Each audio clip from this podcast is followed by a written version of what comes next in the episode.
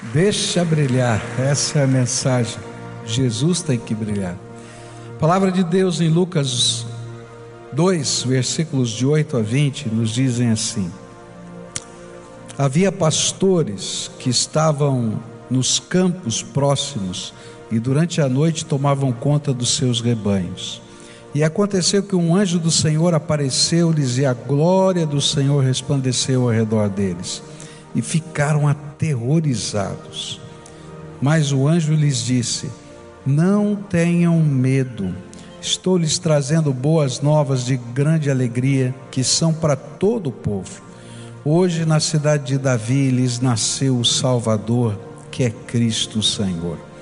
Isto lhes será, lhes servirá de sinal. Encontrarão o bebê envolto em panos e deitado numa manjedoura. E de repente uma grande multidão do exército celestial apareceu com um anjo louvando a Deus e dizendo: Glória a Deus nas alturas e paz na terra aos homens aos quais ele concede o seu favor. E quando os anjos os deixaram e foram para os céus, os pastores disseram uns aos outros: Vamos a Belém e vejamos isso que aconteceu e que o Senhor nos deu a conhecer. E então correram para lá e encontraram Maria e José e o bebê deitado na manjedoura.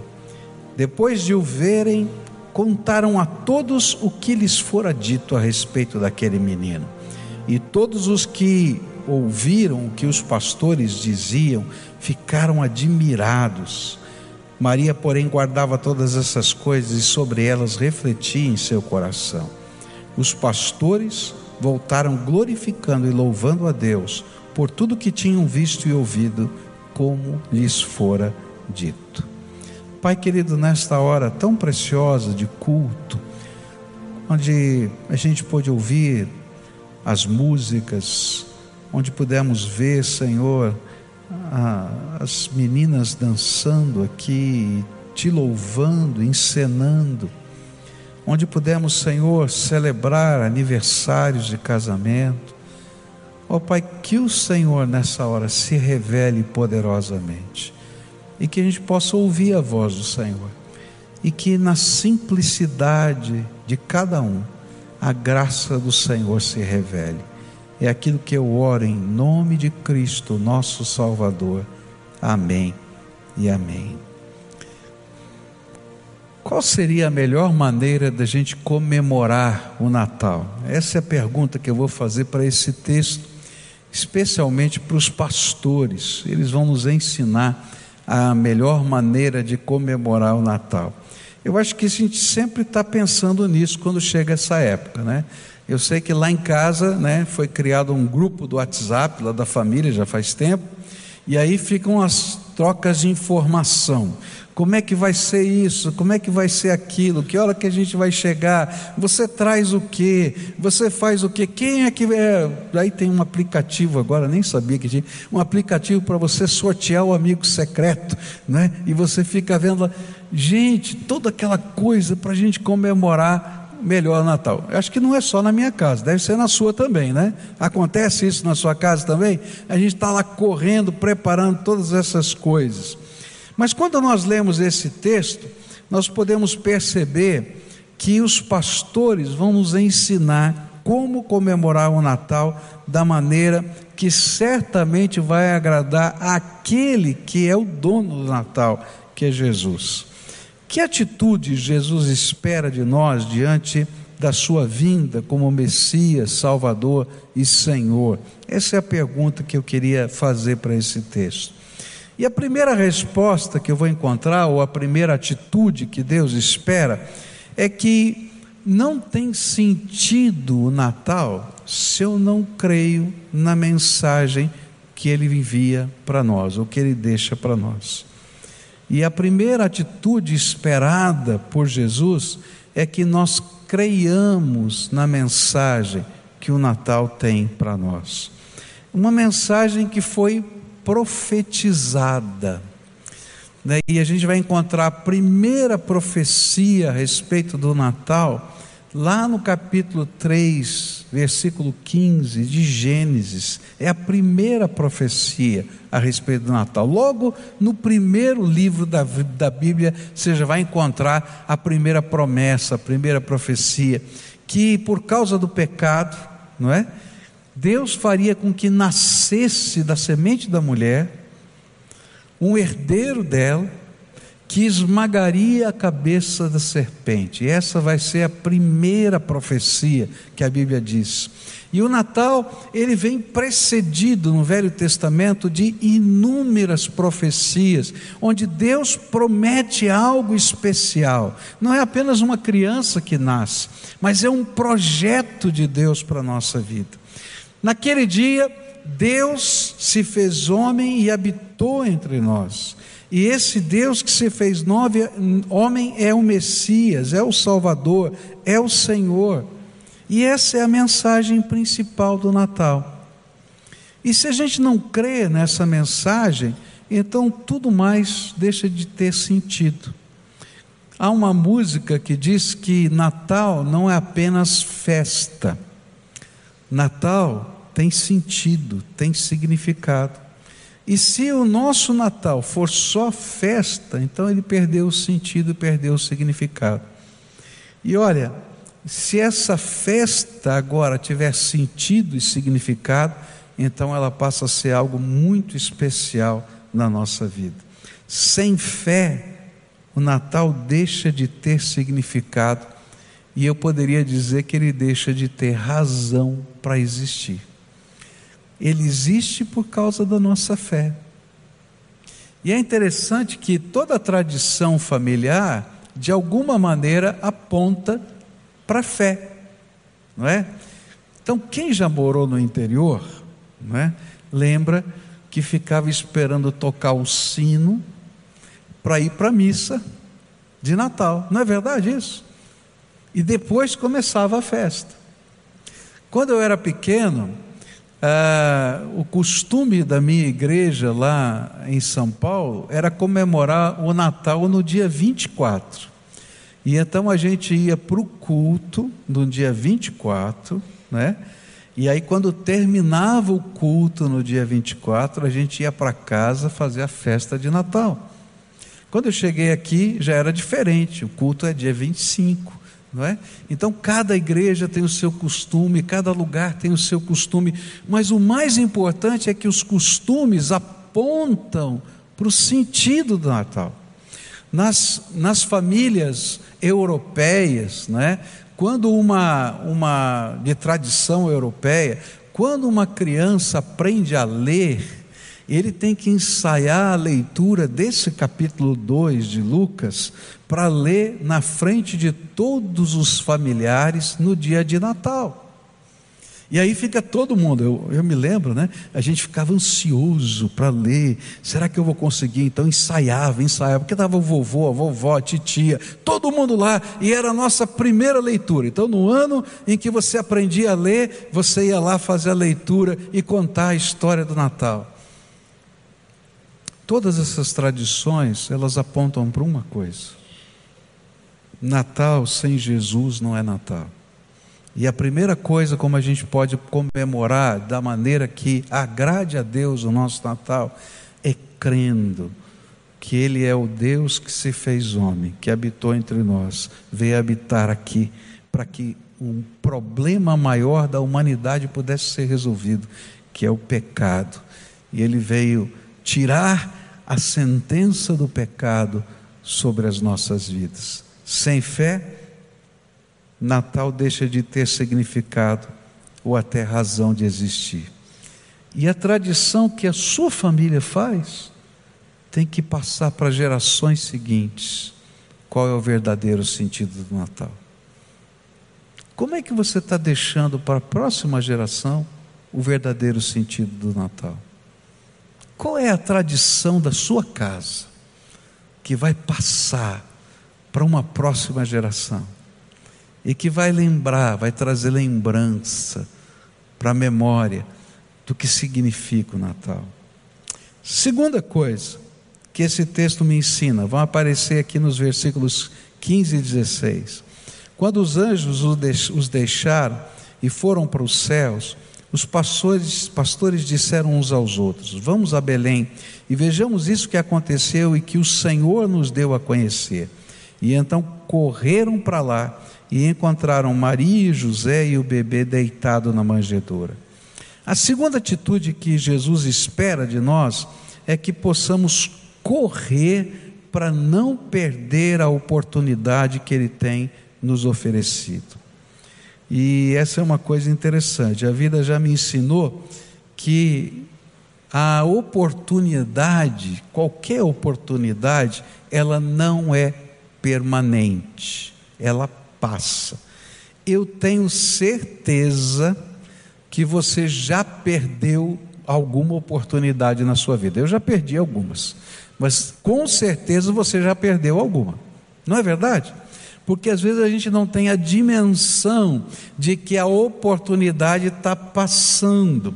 E o que a Bíblia está ensinando para a gente é exatamente isso: que a gente tem que correr para não perder a oportunidade que Deus está nos dando. Nós precisamos agarrar aquilo que Deus tem dado para a gente. E se o Senhor estiver batendo a porta do seu coração, não perca tempo, corra para não perder a oportunidade, abrace a bênção de Deus na tua vida. Esse é um ensino. O interessante é que o inimigo ele confunde a gente. Porque se tem uma coisa que a gente faz no Natal é correr. Fala a verdade. Você está correndo, não está? É, um vai lá para o shopping, outro vai não sei o que, outro vai assar não sei o que, outro vai. É uma correria danada, não é? A gente tem que concordar. Né? Ah, está preparando esse detalhe, está preparando aquele, mas às vezes a gente não corre para aquilo que tem valor, que é a oportunidade da graça de Deus, de abraçar a bênção que Ele tem para a nossa vida. E o inimigo faz isso, ele às vezes distorce a realidade. Natal é tempo de correr, sim, é verdade, mas às vezes não para essas coisas só mas para aproveitar a oportunidade de Deus.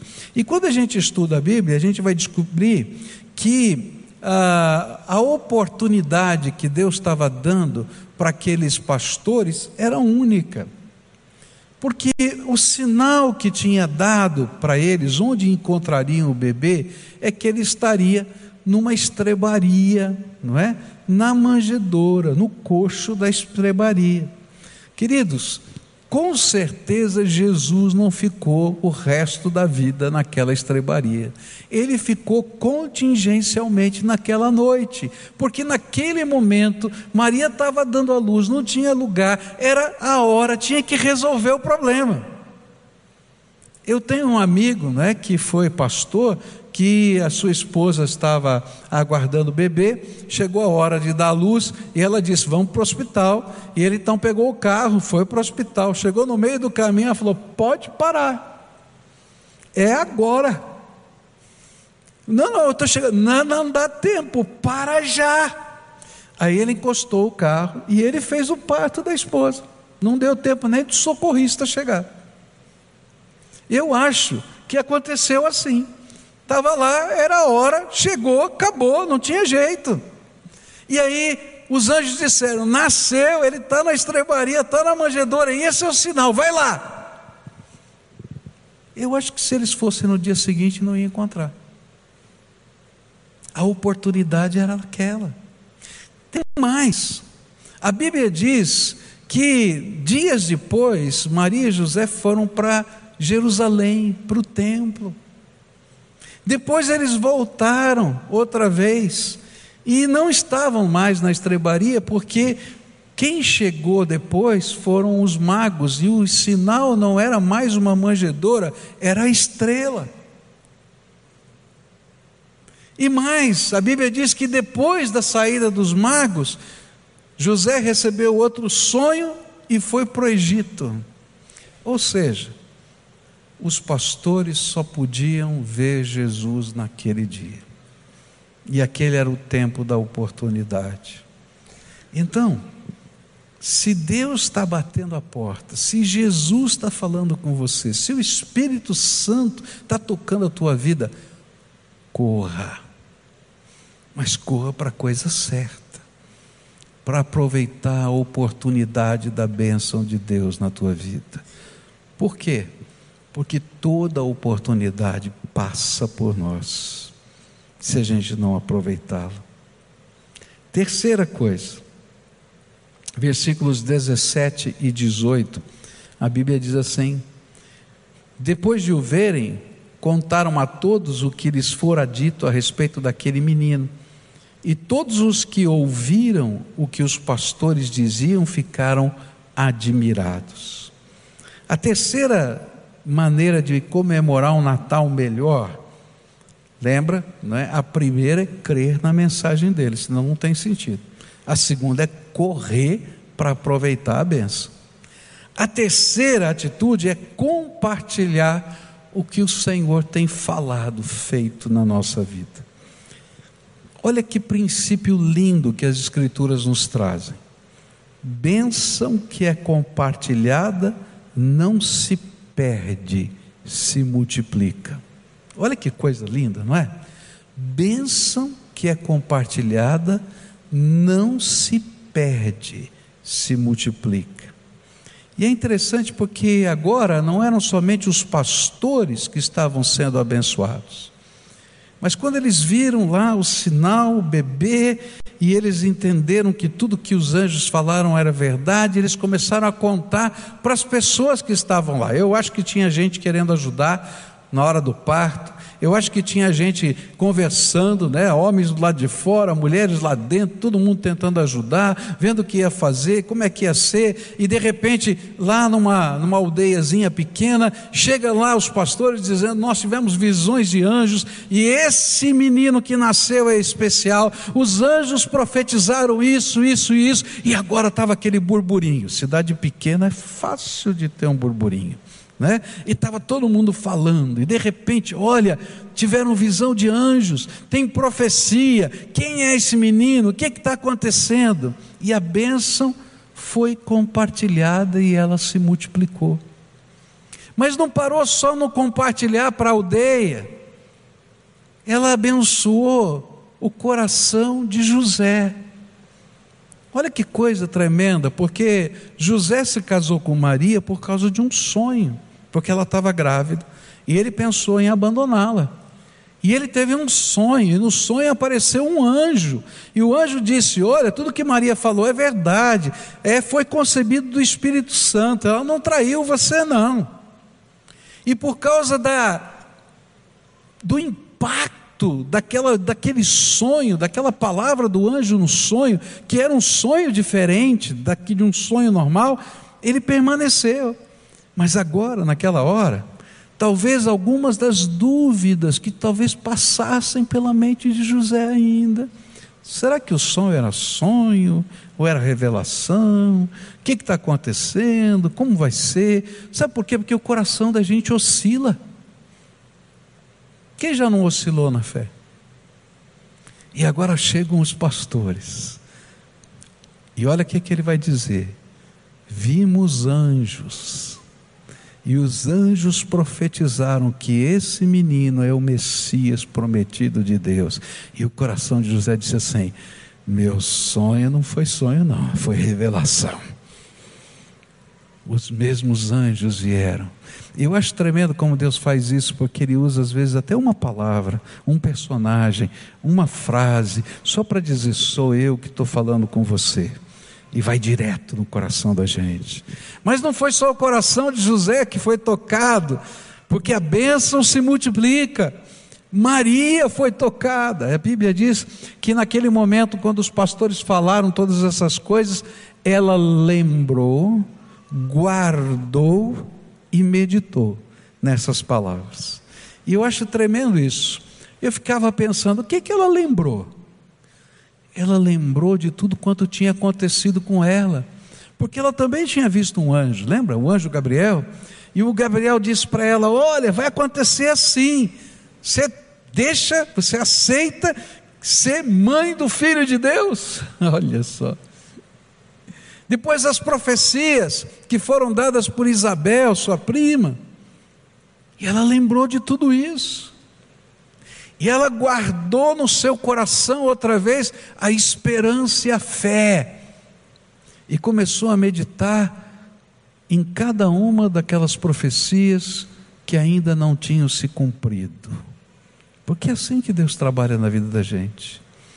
Toda vez que eu entendo o princípio da economia de Deus, eu não somente sou abençoado, mas eu multiplico a benção.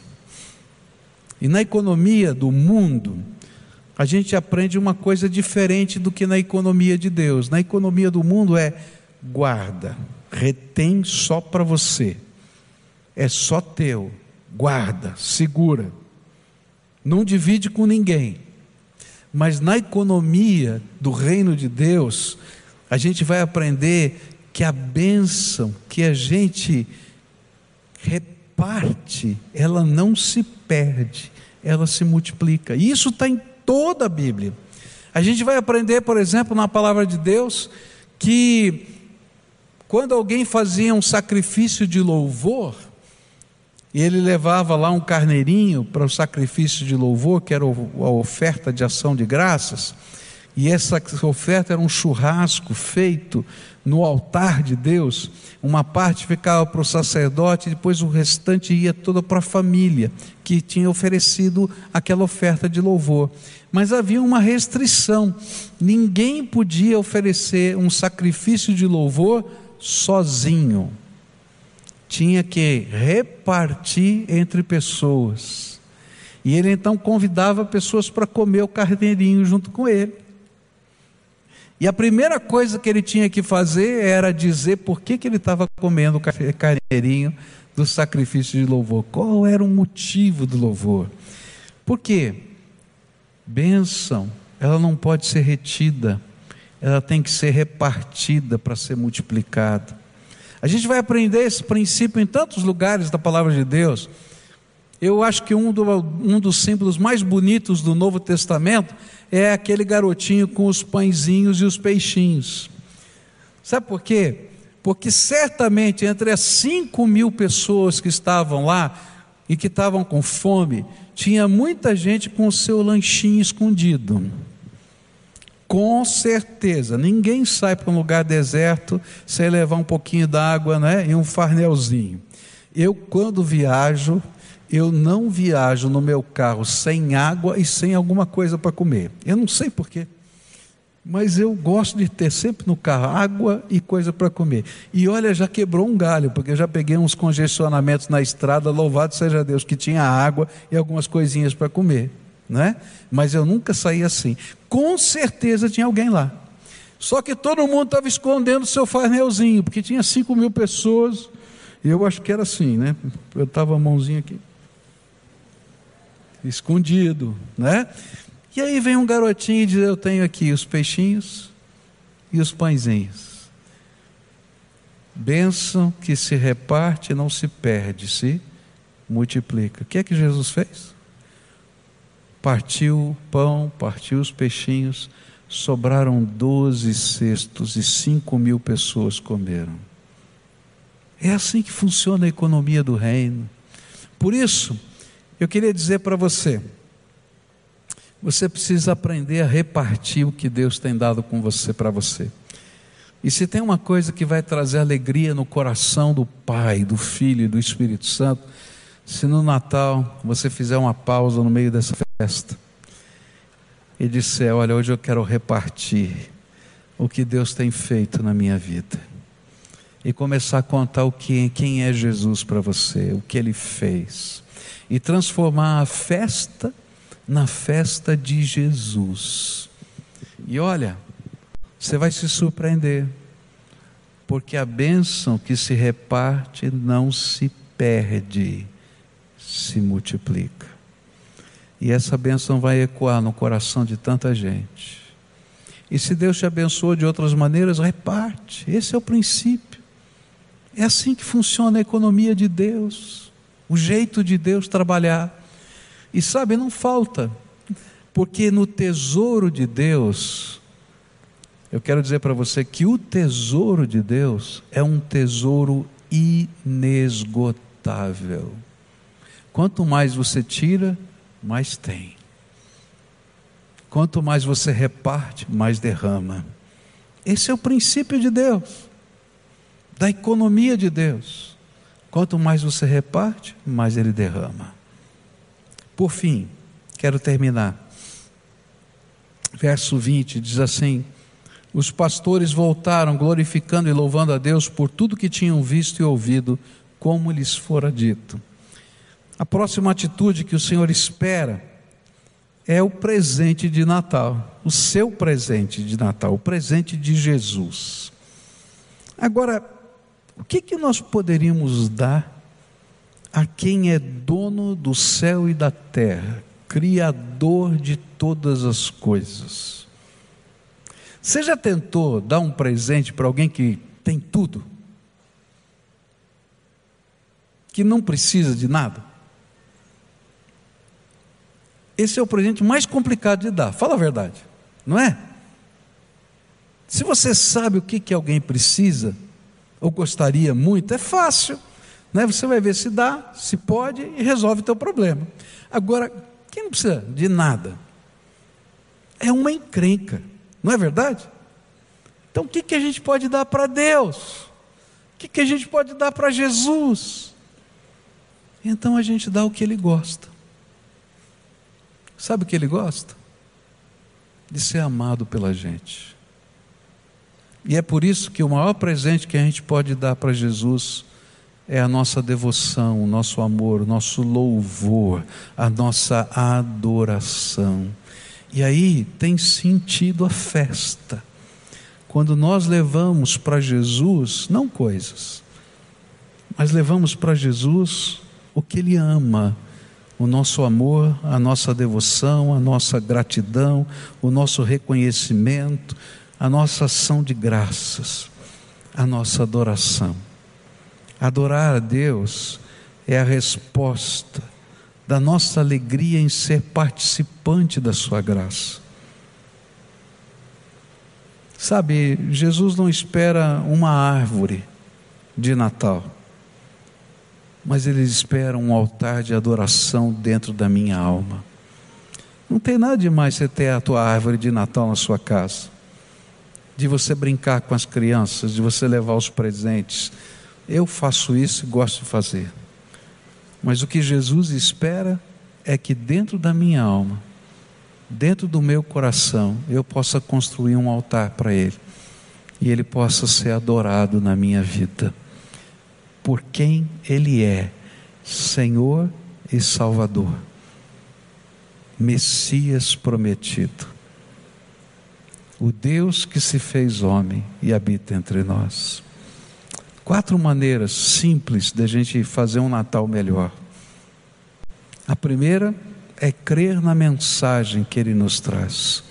E a mensagem é que nós somos pecadores e Ele nos amou a ponto de tomar o nosso lugar, se fazer homem, tomar o nosso lugar na cruz do Calvário, para que todo aquele que nele crê não pereça, mas tenha vida eterna. Segunda maneira é correr, mas correr pela coisa certa.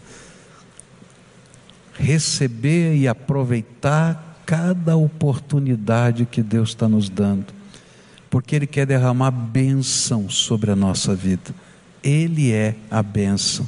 Por isso, se ele tiver a porta batendo, abre logo, corre, não perde a oportunidade. Terceira coisa é se você já viveu essas duas primeiras, então reparta. Porque quando a gente reparte, a gente não perde, a bênção se multiplica. E por fim, o maior de todos os presentes é a nossa adoração. Nessa manhã eu queria orar com você, como a gente sempre faz. Mas hoje eu queria orar por todos vocês, porque eu quero desejar um feliz Natal para você. E o melhor que eu posso oferecer de feliz Natal para vocês é pedir que a bênção do Senhor esteja na sua casa. É orar pela sua família, é orar por você, pelos seus queridos porque bênção que se reparte não se perde, se multiplica. Multiplica aí e aqui também, viu? Então eu queria convidar todos vocês a ficarem de pé agora, porque eu quero orar por vocês. Quero pedir bênção de Deus na sua vida, pedir graça de Jesus sobre você. Pedir que a sua família seja abençoada, que a sua vida seja cheia dessa graça, dessa direção de Deus e que as oportunidades do Senhor possam estar se derramando outra vez e outra vez na sua vida. Você concorda que eu ore assim? Posso orar? Senhor Jesus, nós estamos na tua presença nessa manhã que antecede o Natal, na tua casa, para celebrar uma festa de louvor para o Senhor. E nessa manhã eu queria interceder pelas pessoas que estão aqui, pelas pessoas que estão nos assistindo pela televisão, que estão nos assistindo pela internet, que vão ouvir pelo rádio, que nesta hora, Pai, o Senhor as visite poderosamente. Ó oh, Pai, eu não sei quais serão os instrumentos da tua graça. Ó oh, Pai, se for preciso, como o Senhor fez com José, dá sonhos sonhos que venham do céu. Se for preciso, manda anjos visitar, como o Senhor fez com os pastores. Mas acima de tudo, Pai, com o teu Espírito Santo, aquele que nos convence do pecado, da justiça e do juízo, visita o coração de cada um dos teus filhos e constrói dentro deles um altar e ali, Senhor, naquele altar, revela a tua glória dentro de nós. Ó oh, Pai, eu quero te pedir que nessa hora a casa dos teus filhos seja abençoada, a família dos teus filhos seja abençoada. Que, Senhor, onde quer que estejam os queridos deles, agora a mão poderosa de bênção do Senhor as toque, os toque. Ó oh, Pai, que nesta hora o teu amor seja derramado sobre a vida, sobre a família, sobre a casa. E não apenas numa festa ou na celebração, mas que em todo dia e em todo o tempo o Senhor seja a luz e a bênção na vida deles. Ó oh, Pai, tu conheces, por isso eu quero te pedir, Pai, que aqueles que têm perdido oportunidades da tua graça por tantas razões, dá mais uma, dá outra oportunidade, por favor, Senhor, dá outra oportunidade, para que o teu povo possa se alegrar vendo salvação na vida de pessoas que amam. Que aqueles que estão afastados, em pecado, ó oh, Pai, tu que és o pastor, traz a ovelha perdida outra vez. E Pai, traz no ombro para que elas não tenham que sofrer. Ó Pai, que a graça do Senhor esteja sobre os pequeninos, sobre as crianças, e que não apenas um presente a gente dê, que vai perder o seu sabor no dia seguinte, um brinquedo que vai perder o sabor no dia seguinte. Mas que, Senhor, possamos inculcar na mente, no coração dessas criancinhas, quem é Jesus e o valor que o Senhor tem. Ah, Jesus, recebe o nosso louvor e a nossa gratidão, porque esse é o nosso melhor presente. Que poderíamos oferecer ao Senhor a não ser um coração quebrantado e contrito, que o Senhor não despreza. Então fica conosco agora e celebra conosco, porque tu és a nossa alegria. Ouve, Senhor, a nossa oração e responde. É aquilo que oramos no teu nome, Jesus. Amém e amém.